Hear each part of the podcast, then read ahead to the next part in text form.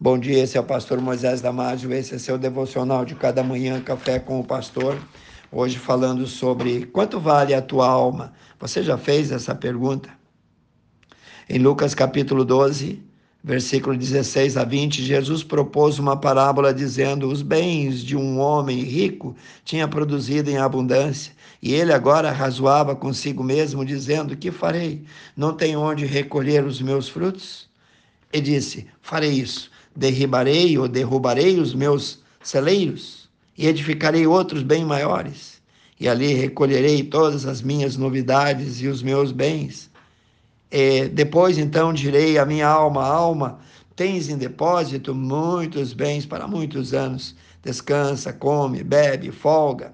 Mas Deus lhe disse: louco, esta noite te pedirão a tua alma, e o que tu tens preparado para quem será?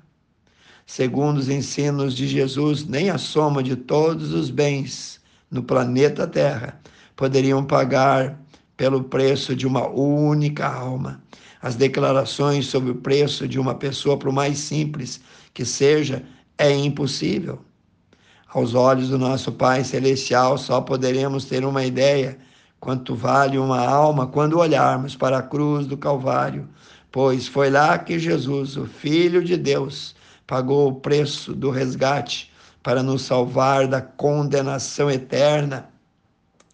Vamos ouvir mais uma vez Jesus falando sobre isso em Mateus 16, 26, onde ele diz: Pois que aproveita o homem, ou que ganho esse homem tem em ganhar o mundo todo se ele perder a sua alma?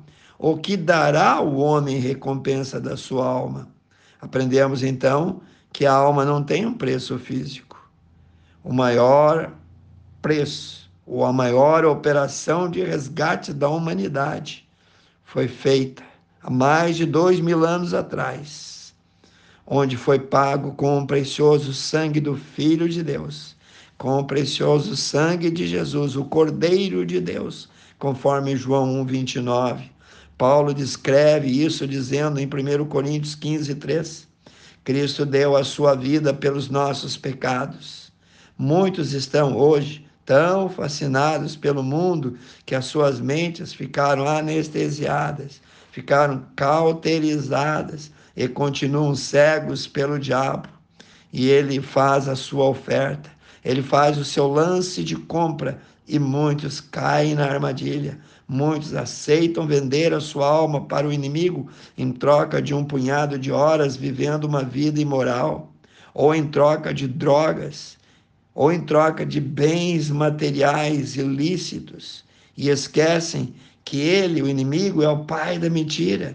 Satanás é simplesmente uma criatura, um ser celestial que caiu do seu estado original de pureza em que foi criado, isto é, hoje ele é um anjo caído que agora dedica sua existência a ser adversário de Deus e do seu povo. Ele não é o único nesse estado. A Bíblia diz que há muitos outros milhares de anjos que também pecaram, que são chamados hoje de demônios ou espíritos caídos, e que Satanás possui liderança sobre eles. Satanás é o fomentador do engano e da mentira que há no mundo. Olha lá, João 8, 44. Ele é tão meticuloso em seu propósito que a Bíblia diz que ele é capaz de se transformar em um anjo de luz para enganar você, para enganar qualquer pessoa. Segundo Coríntios 11, 14. O chamado Deus, e Deus com letra minúscula, o chamado Deus desse século, torna os ímpios escravos do pecado e como prisioneiros, eles os servem como agentes propagandistas da sua vontade maligna. Leia 2 Timóteo 2, 26.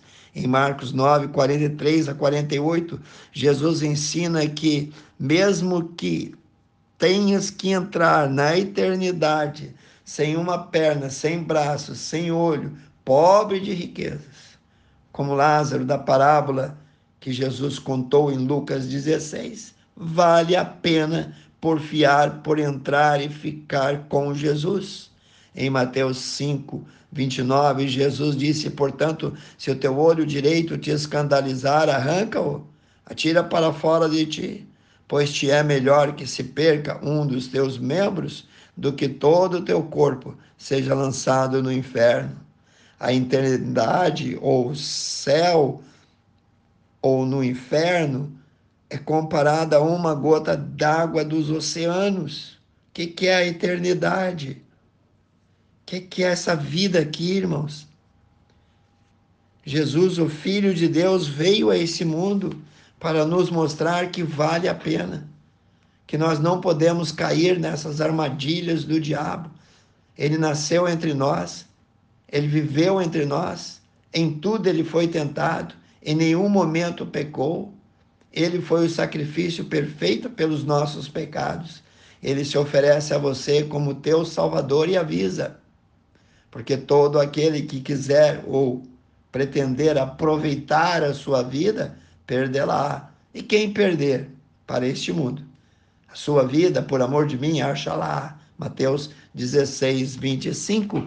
Quero orar contigo, precioso Deus, tu és bom. Abre os nossos olhos, abre os olhos de cada um que ouviu este devocional, para que não aceite, Senhor, as ofertas do inimigo, que são tantas e muitas vezes sedutoras Pai Santo, abençoa, abra nossa mente e o nosso coração para ser, ter sempre a palavra de Deus à nossa disposição, pois ela é lâmpada para os nossos pés e luz para o nosso caminho. Abençoe cada um, ó Pai, famílias, amigos que ouviram o devocional. Eu oro e peço em nome de Jesus. Amém. Se você gostou desse devocional, passe a seus amigos, a seus parentes, aos grupos, ao maior número de pessoas possíveis. E eu te vejo no próximo Café com o Pastor.